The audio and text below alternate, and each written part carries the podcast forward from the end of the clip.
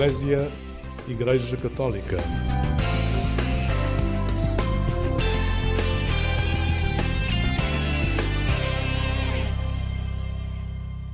Olá, muito bom dia, bem-vindo a esta emissão do programa Eclésia da Igreja Católica, aqui na Antena 1 da Rádio Pública. Hoje vou levá-lo numa viagem até outro continente, já lá iremos. Começamos ao som da música com Sara Tavares e o seu tema Coisas Bonitas.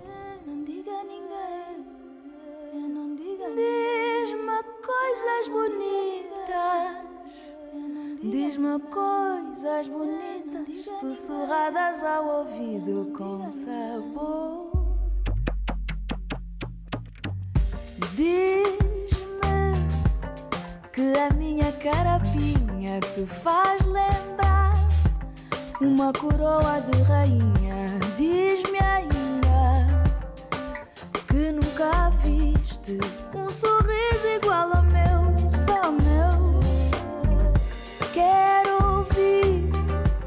tanta coisa que só podes falar baixinho. Por isso fala comigo. Diz-me coisas bonitas. Diz-me coisas bonitas, sussurradas ao ouvido com sabor.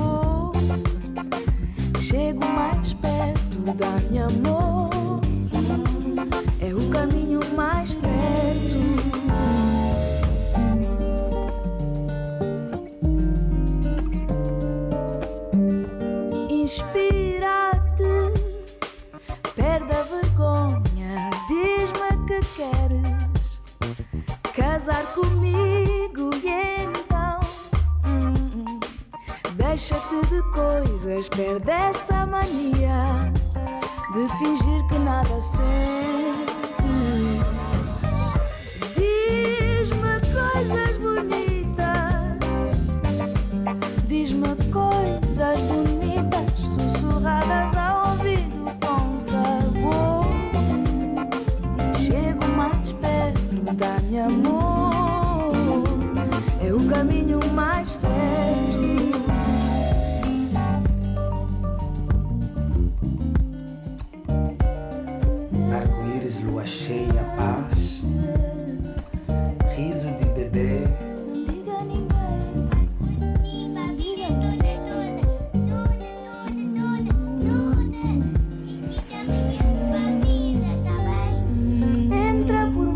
Baixo da pele.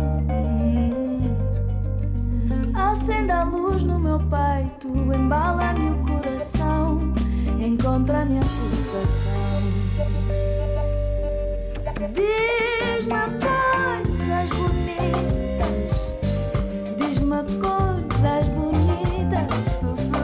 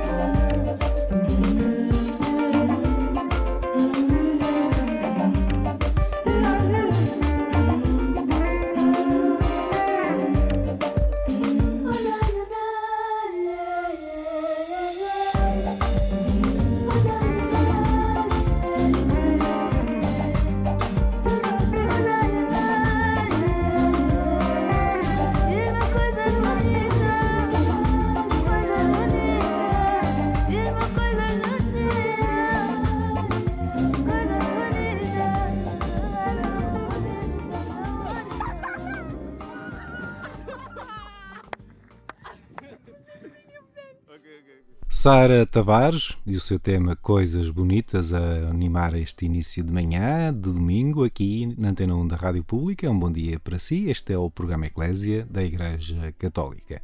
prometi no início do programa levá-lo em viagem até outro continente. É o que o Papa vai fazer a partir da próxima terça-feira, iniciando a sua viagem à República Democrática do Congo e ao Sudão do Sul.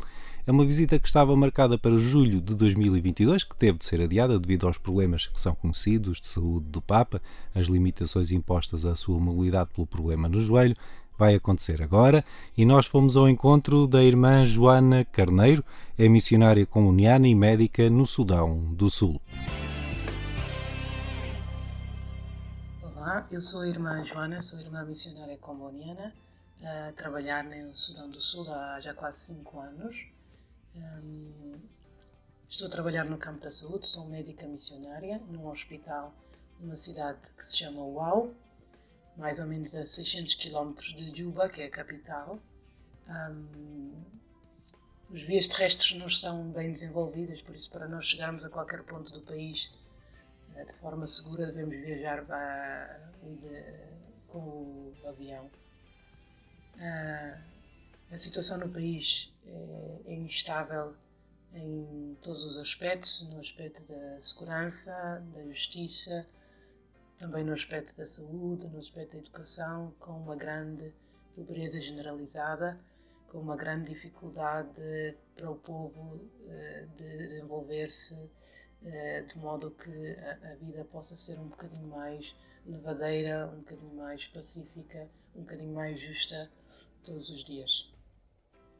De qualquer modo, é um povo com uma força e uma energia enorme, uma grande fé em Deus a maior parte deles são, são cristãos, grande parte católicos, eh, que com este grande sentimento da presença de Deus levam a sua vida dia, dia após dia, ainda que com grandes dificuldades.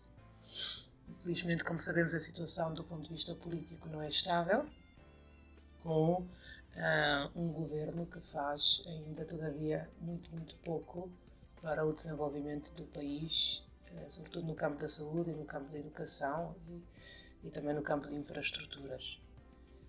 Uh, a visita do Papa Francisco, uh, nós aqui em Guão não a sentimos tão forte, talvez porque uh, a figura do Papa ainda não é bastante conhecida, ainda que nós, como congregações religiosas, procuramos desenvolver iniciativas de modo que as pessoas venham a conhecer quem é o Papa Francisco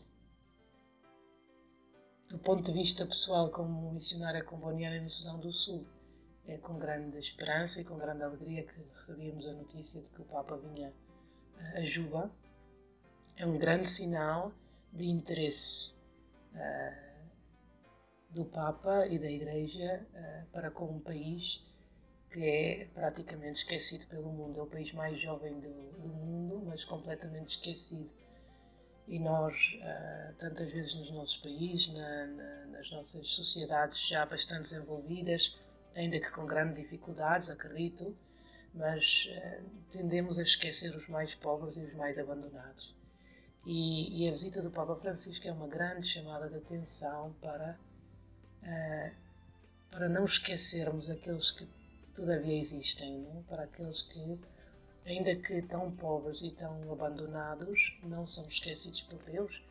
A irmã Joana Carneiro, missionária comboniana no Sudão do Sul, fala-nos de como se prepara a população local para receber a visita do Papa Francisco. E a visita do Papa Francisco é este grande sinal de, de meter no centro um, a pessoa mais, mais necessitada, a pessoa mais pobre, exatamente uh, como Jesus faria e como Jesus fez na sua vida pública, meter ao centro aquilo que, aquilo que a sociedade rejeita por, por tantos motivos. Só chamada, a chamada de atenção que o Papa Francisco faz do ao mundo para com o povo do Sudão do Sul é um grande presente para o nosso, para o nosso país aqui e para a nossa sociedade eh, aqui no, no Sudão do Sul. Um, Esperemos que seja também uma grande marca para o, o corpo político do país, eh, porque vem falar de paz, vem falar de justiça, é? que é tão, tão necessitada neste, neste país, porque há ainda tantas áreas neste país em completa obscuridade devido à guerra, à corrupção, à injustiça, com grandes uh, abusos de todas as partes. Há muita gente todavia a sofrer de forma brutal neste país e, e, e, a chamada para a paz e para a reconciliação é uma das, das principais prioridades da evangelização da missão da Igreja Católica no Sudão do Sul. Por isso continuamos a rezar e este é a grande eu creio que é, grande, o grande convite que o Papa Francisco faz a todos nós na sua chegada ao, ao, ao Sudão do Sul é não esquecermos aqueles que são os mais pobres e os mais rejeitados da sociedade. Vamos metê-los ao centro, ao centro da nossa atenção. Ainda que se possa pensar que pode fazer muito pouco do ponto de vista prático a sua visita, uh, pode, pode abrir portas da mente e do coração a tantas pessoas e, e se abre a porta da mente e do coração, esse é o primeiro passo para, para, para a ação, para a mobilização, para a transformação. Muito obrigado à irmã Joana Carneiro, é uma portuguesa, missionária comuniana e médica no Sudão do Sul. Este é, na verdade, o mais jovem país africano, é independente desde 2011.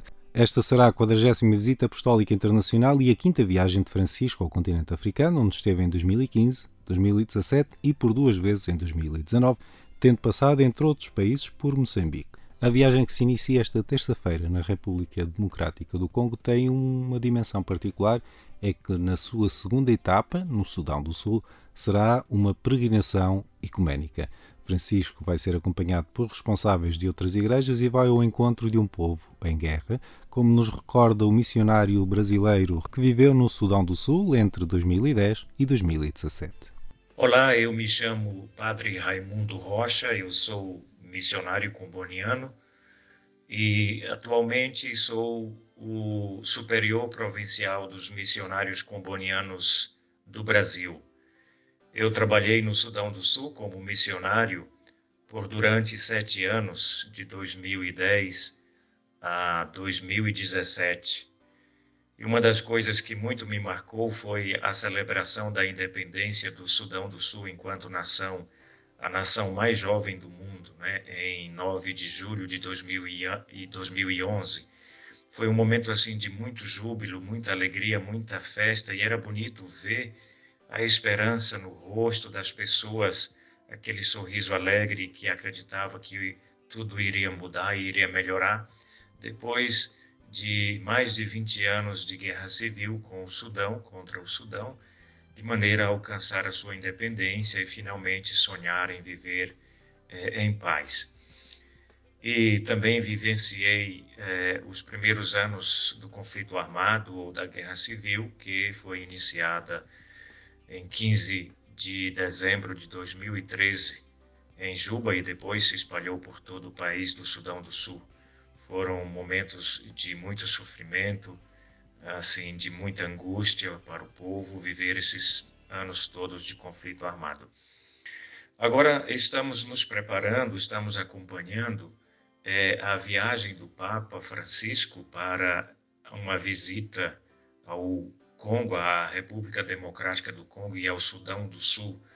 É, esta viagem apostólica foi sempre um desejo do Papa Francisco, que tentou ir lá várias vezes mas infelizmente a, a viagem não procedeu, não foi para frente, também por questões de saúde e algumas vezes de segurança, mas graças a Deus agora parece que tudo se encaminha para finalmente é, a realização desta viagem apostólica.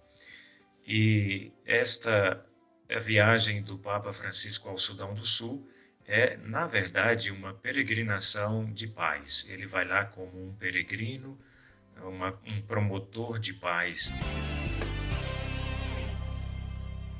Na capital do Sudão do Sul, Juba, Francisco vai ser acompanhado pelo arcebispo da Cantuária, da Igreja Anglicana, Justin Welby, e o moderador da Assembleia Geral da Igreja da Escócia, presbiteriana, Jim Wallace. Muito bom dia para si que acompanha esta emissão do programa Eclésia da Igreja Católica, aqui na Antena 1 da Rádio Pública. Ao longo dos últimos minutos estivemos a projetar a quinta visita do Papa Francisco ao continente africano. Inicia-se na próxima terça-feira e tem duas etapas, a passagem pela República Democrática do Congo e o Sudão do Sul. No caso do último país, esta será a primeira vez que um Papa visita a nação, a mais jovem do continente africano, independente desde 2011.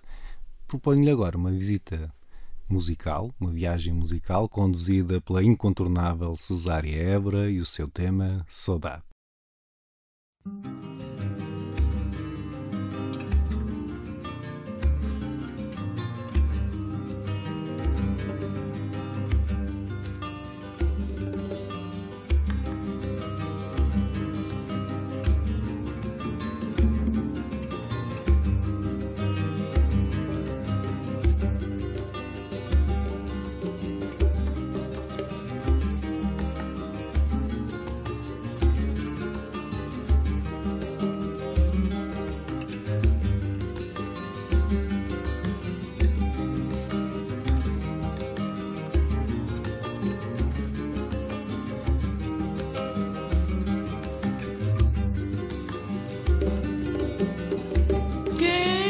Mostrava esse caminho longe, esse caminho para Santo Tomé. Quem mostrava esse caminho longe, quem mostrava esse caminho longe, esse caminho para Santo Tomé. Saudade, saudade, saudade desse minha terra, San Inclau saudade, saudade, saudade desse minha terra, San Inclau. Quem mostrava esse caminho longe, quem mostrava esse caminho longe, esse caminho São Tomé. Quem mostrava esse caminho quem mostrava esse caminho longe esse caminho para Santo Tomé. Saudade, saudade, saudade desse minha terra, San Inclau. Saudade, saudade, saudade desse minha terra, San Inclau. Se vou escrever, muito a escrever. Se vou esquecer, muito a esquecer. Até dia que vou voltar. Se vou escrever, muito a escrever. Se vou esquecer, muito a esquecer. Até dia que vou voltar. Saudade, saudade,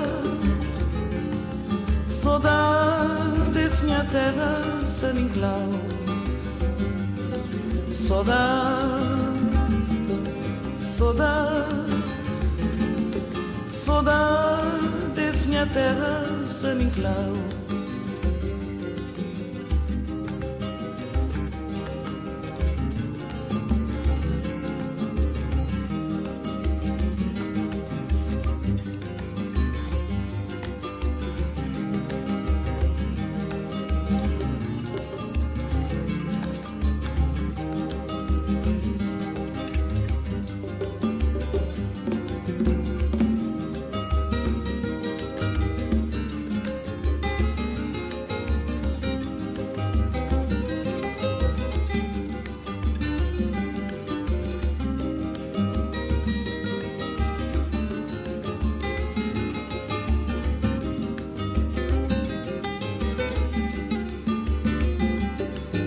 Saudade, saudade, saudade desse minha terra sem enclave. Saudade, saudade, saudade desse minha terra sem enclave. Saudade, saudade Saudades, minha terra, sem enclau. Soda, soda, soda, saudades, minha terra, Saninclau. Soda, soda, soda na voz inconfundível de Cesária Évora, conduzir-nos nesta manhã de domingo, aqui na emissão do programa Eclésia da Igreja Católica, na Antena 1 da Rádio Pública. A semana que passou foi muito especial para nós, jornalistas, jornalistas da Igreja Católica. O Papa Francisco lançou a mensagem para o próximo Dia Mundial das Comunicações Sociais, que se vai celebrar a 21 de maio este ano. O documento tem como tema Falar com o Coração, testemunhando a verdade no amor, que se inspira numa passagem da Carta de São Paulo aos Efésios. Esta mensagem foi apresentada publicamente pelo Secretariado Nacional das Comunicações Sociais e pela Diocese de Santarém no seminário desta igreja local na última terça-feira e nós tivemos a oportunidade de conversar com Dom João Lavrador, é o Presidente da Comissão Episcopal da Cultura, Bens Culturais e Comunicações Sociais.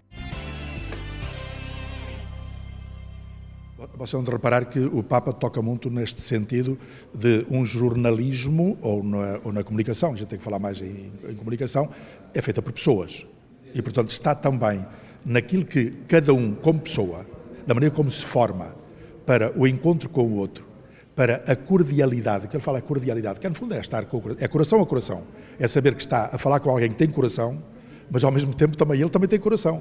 É, no fundo, sentir em si os problemas, mas ser capaz de, de algum, quase como podíamos dizer, equacioná-los dentro de si, não apenas só de maneira racional, nem a partir de preconceitos que porventura possa ter, mas sobretudo amando, olhando para o outro como pessoa, não é? E reconhecendo que nesse tu a tu, neste respeito mútuo, neste sentido de compaixão, porque já estas, esta realidade que às vezes é, é mal vista na nossa sociedade, quando está carregada de solidariedade, a compaixão. É olhar o outro com, com o coração. Não é? é uma paixão de que partilhada com o outro. E, sobretudo, sentir que, afinal, o outro é sempre, apesar da sua miséria, porventura, ele não tem, o, o jornalista não tem que escamotear a verdade do facto. O facto, ele, ele fala por si. Só que pode falar dele para tirar dele proveito para uma esperança de futuro, ou pode olhar para ele apenas fechado em si mesmo e aniquilando qualquer esperança. Ora bem, e nós sabemos que a realidade do ser humano, por muito maléfica que seja, ela tem sempre futuro e abre-se para o futuro. E é sempre redimível. Portanto, o amor redime, o amor transforma. O amor de tudo o que possa ser negativo, e temos tanta coisa negativa é? à nossa volta e em nós, mas pelo amor nós podemos redimir. E podíamos dizer assim: o jornalismo, nós fazemos-lo com esperança, nós fazemos-lo para alcançar uma humanidade nova, então temos uma perspectiva de o fazer nós queremos ficar fechados em nós próprios, a olhar apenas para conveniências ou de grupo, não é? ou ideológicas, ou o que seja, e então fechamos o futuro e, e, não, não. E é a mesma comunicação. São as mesmas pessoas, não é? Agora, depende da perspectiva que a gente queira ver e com que sentido é que a gente o queira ver. Com o coração ou através de uma razão, às vezes um bocadinho até inquinada e, e não verdadeiramente orientada. Porque aqui, aqui há um pormenor, agora vou, vou, olhar mais para a minha reflexão, eh, que eu tenho uh, colocado. Uh, sabemos que o Papa Emérito, Bento XVI, que faleceu há pouco tempo, ele tinha uma expressão, que depois apareceu naquela, naquela publicação daquela carta, A Fé e a Razão, é? em que ele dizia, são duas asas, a fé e a razão, para um verdadeiro conhecimento. Ora bem, eu agora também adaptava para um verdadeiro conhecimento e para uma verdadeira atuação, também temos duas asas, não é? Ou temos dois pés, ou temos duas mãos, ou temos dois olhos, ou temos dois ouvidos, que é a razão e o coração, a razão e o amor. E as duas têm que estar ligadas. Eu quase diria que se a gente quisesse ligar as duas era um amor racional ou uma razão amorosa. As duas têm que estar ligadas. Sou pena, porquê? A mesma, a mesma realidade que dizia o Papa Bento XVI, que dizia a razão sem a fé ou sem o amor, ela eh, está sujeita a desvirtuar-se, a fechar-se em si própria, a ir atrás de racionalismos que depois partem um enquadramento que a certo momento se desviam do que é verdadeiramente humano.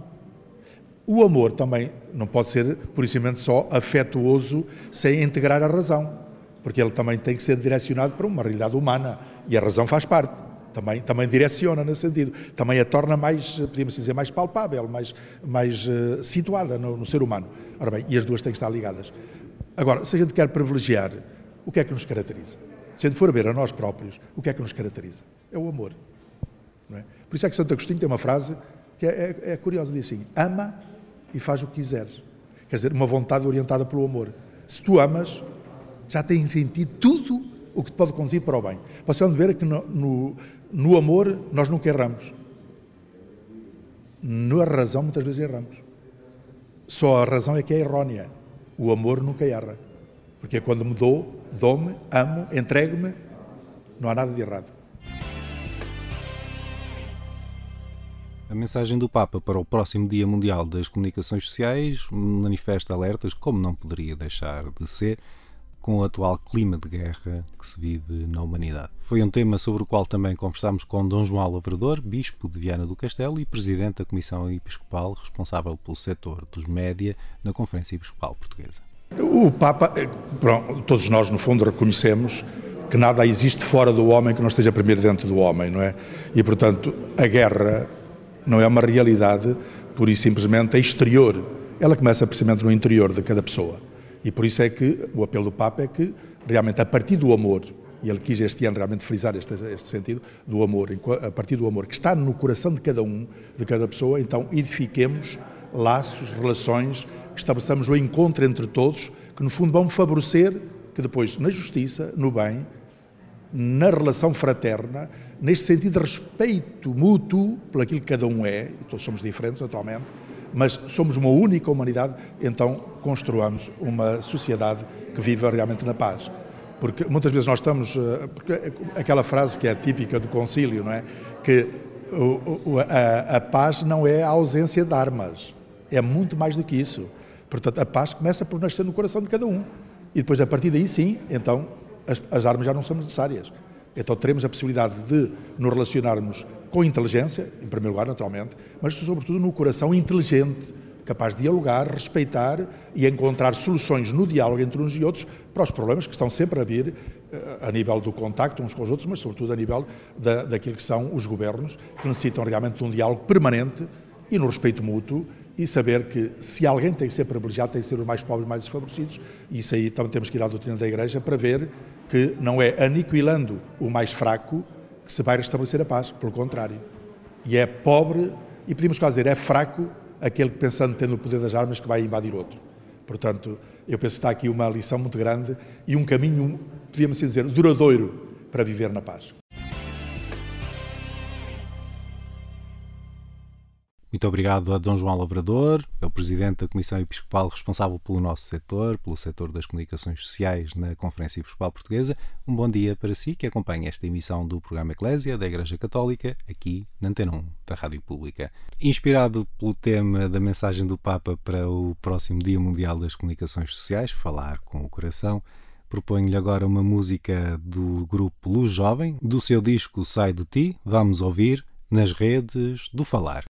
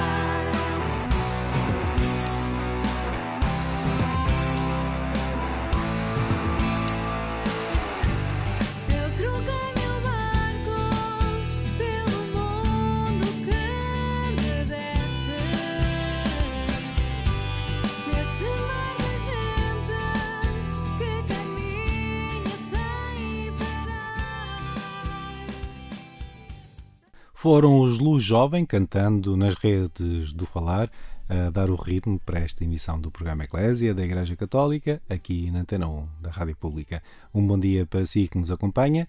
Tempo agora para um convidado muito especial. Queridos hermanos y hermanas, queridas familias, ustedes van a recibir jóvenes. Queridas famílias, vocês vão receber jovens na jornada da juventude. O vosso lar vai alargar-se, ser maior. Vão ter hóspedes jovens com os vossos filhos, os vossos parentes jovens e vão tê-los em casa. Isso vai revolucioná-los um pouco. Se o quisermos dizer em termos burgueses, vai ser um incómodo.